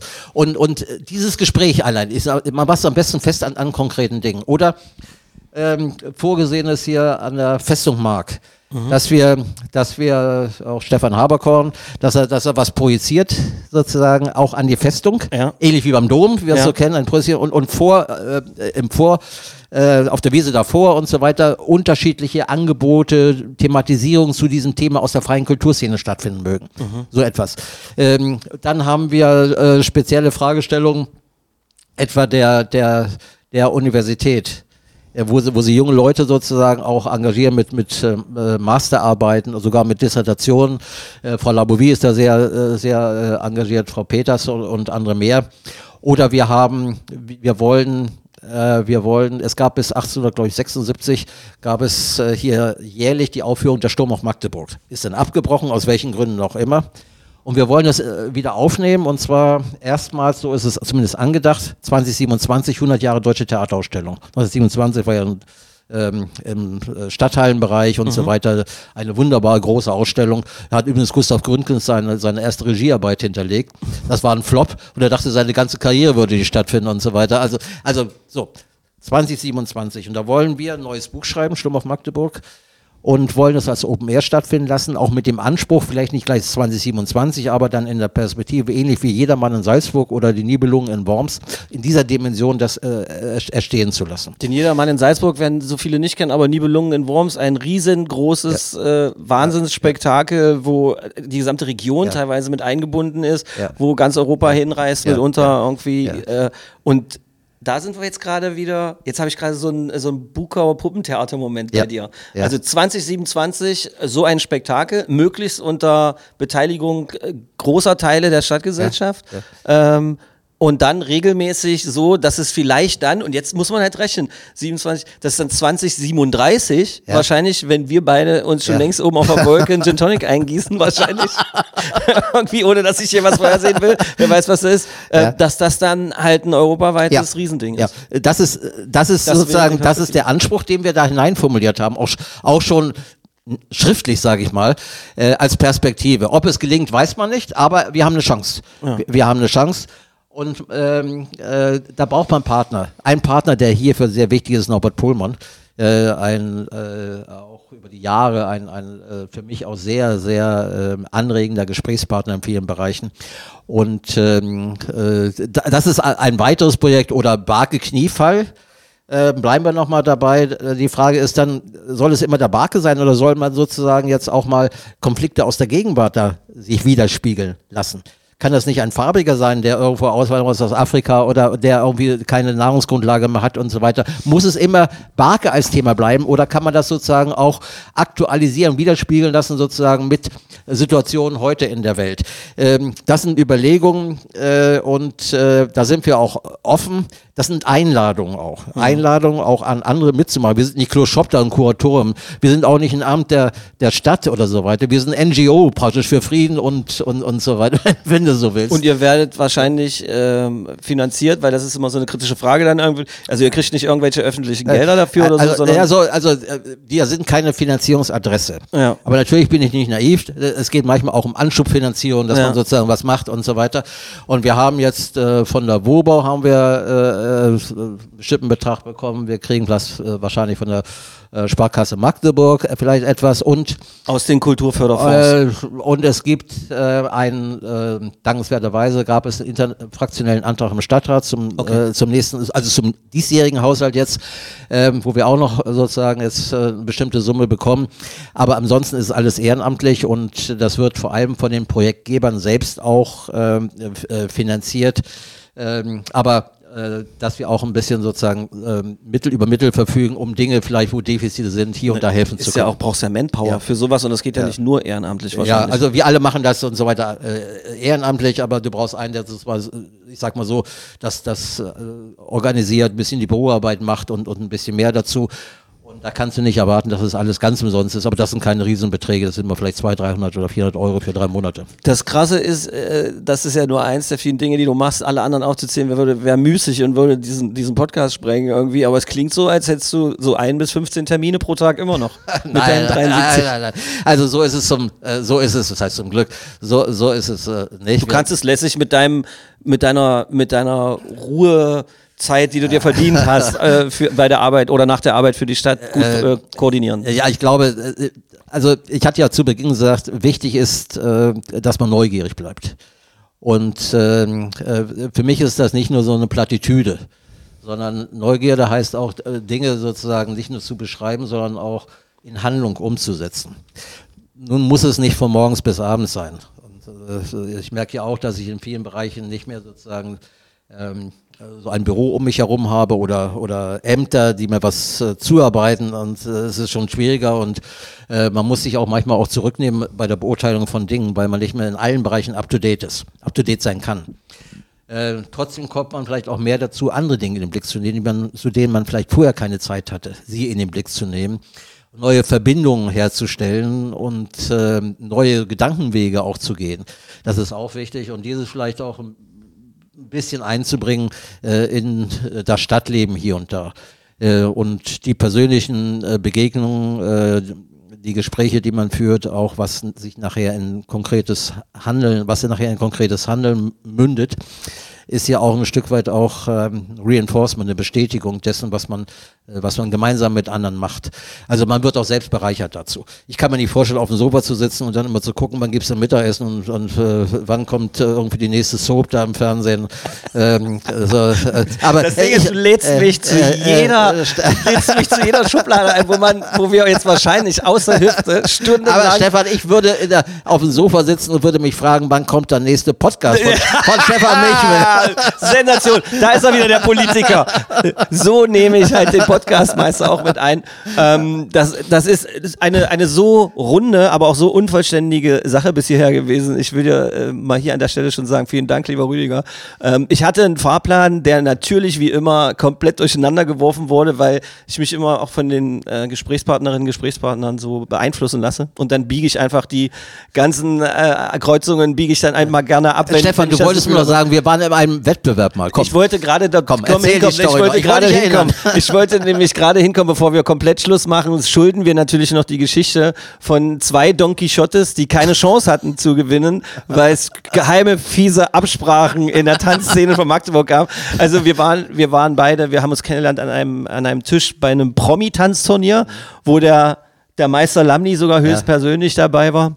Ja. Äh, und äh, wir waren quasi äh, eigentlich Gegner, aber dann doch, äh, wir waren von vornherein zum Verlieren äh, verurteilt, weil irgendwer, äh, eine Miss Magdeburg oder sowas, nahm mit teil und angeblich Gerüchte besagen, dass sie nur teilgenommen hat, wenn klargestellt wird, dass sie vorher gewinnt. Und bei der einen oder anderen Notengebung hatten wir beide das Gefühl, dass wir benachteiligt wurden, weil wir an Grazie natürlich in nichts nachgestanden haben. Ja, Stefan, ich gebe dir, ich geb dir so recht. Also äh, ich, hatte ja, ich hatte ja eine wunderbare Tanzpartnerin von Blau Silber dann Ja. äh, zugelost, zugeordnet bekommen.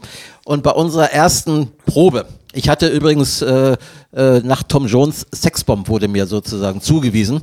Ähm, aus welchen dieses, Gründen noch, aus dieses welchen Gründen pikante noch, Detail war mir entfallen, lieber Rüdiger. aus welchen Gründen auch immer, die ich jetzt nicht vertiefen möchte.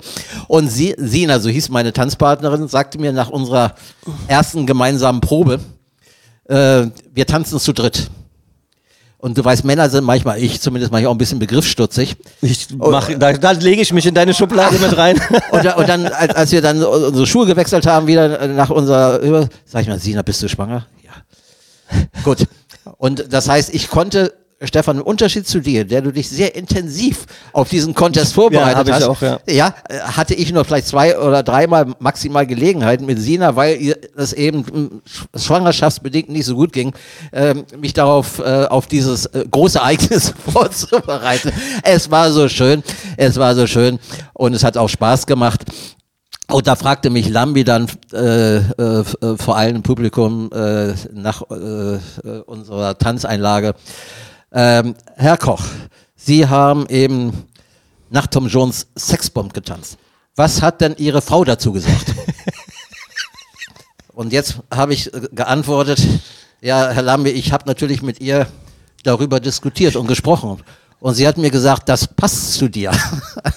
Lambi, Lambi geht zu meiner Frau und fragt sie, äh, Frau Koch, Sie haben eben gehört, was Ihr Mann gesagt stimmt das? Und da musste Sabine lügen und hat das bestätigt. Ähm, ich sagte, wer dabei war in diesem Saal, das war ein Maritim hier im großen Saal, ähm, ich werde heute noch von einigen daraufhin angesprochen. Du kannst 20 Jahre was für die Stadt, ein bisschen was gemacht haben, vielleicht ein bisschen mehr gemacht haben. Das zählt alles nicht. So ein Spruch, so ein Spruch, der bleibt in Erinnerung. So ist die Welt, ist sie nicht schön? Ist Ja, nicht schön? da, sind, da sind wir wieder bei den Überschriften. Ich weiß noch, ich habe einen Jive getanzt mit einer fantastischen Ja, äh, ja. Tänzerin von, von äh, Grün-Rot damals auch. Ja. Ich hatte den Eindruck, weil Blau-Silber das organisiert hat, Ja. dass ich schon deshalb einen Nachteil hatte, weil ich nicht bei.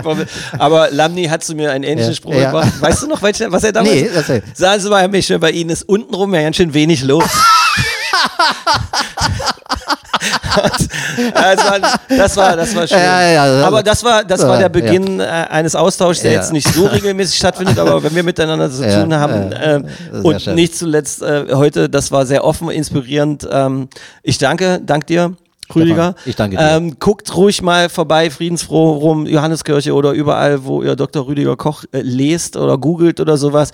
Da seht ihr Großtaten äh, von früher, aber auch ähm, ein paar sehr ambitionierte Dinge, die er jetzt immer noch macht. Ich hoffe, dass du der Stadtgesellschaft so lange wie möglich so aktiv und gesund erhalten bleibst. Das wäre total toll.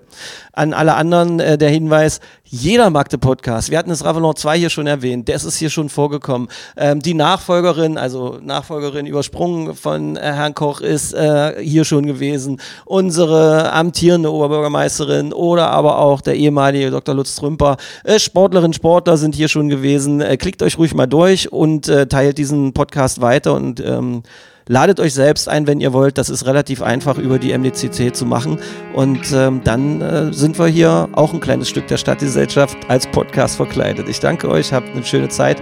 Bis bald. Magde Podcast. Wattefeuille von den Dächerpfeifen. Ein Podcast der MDCC.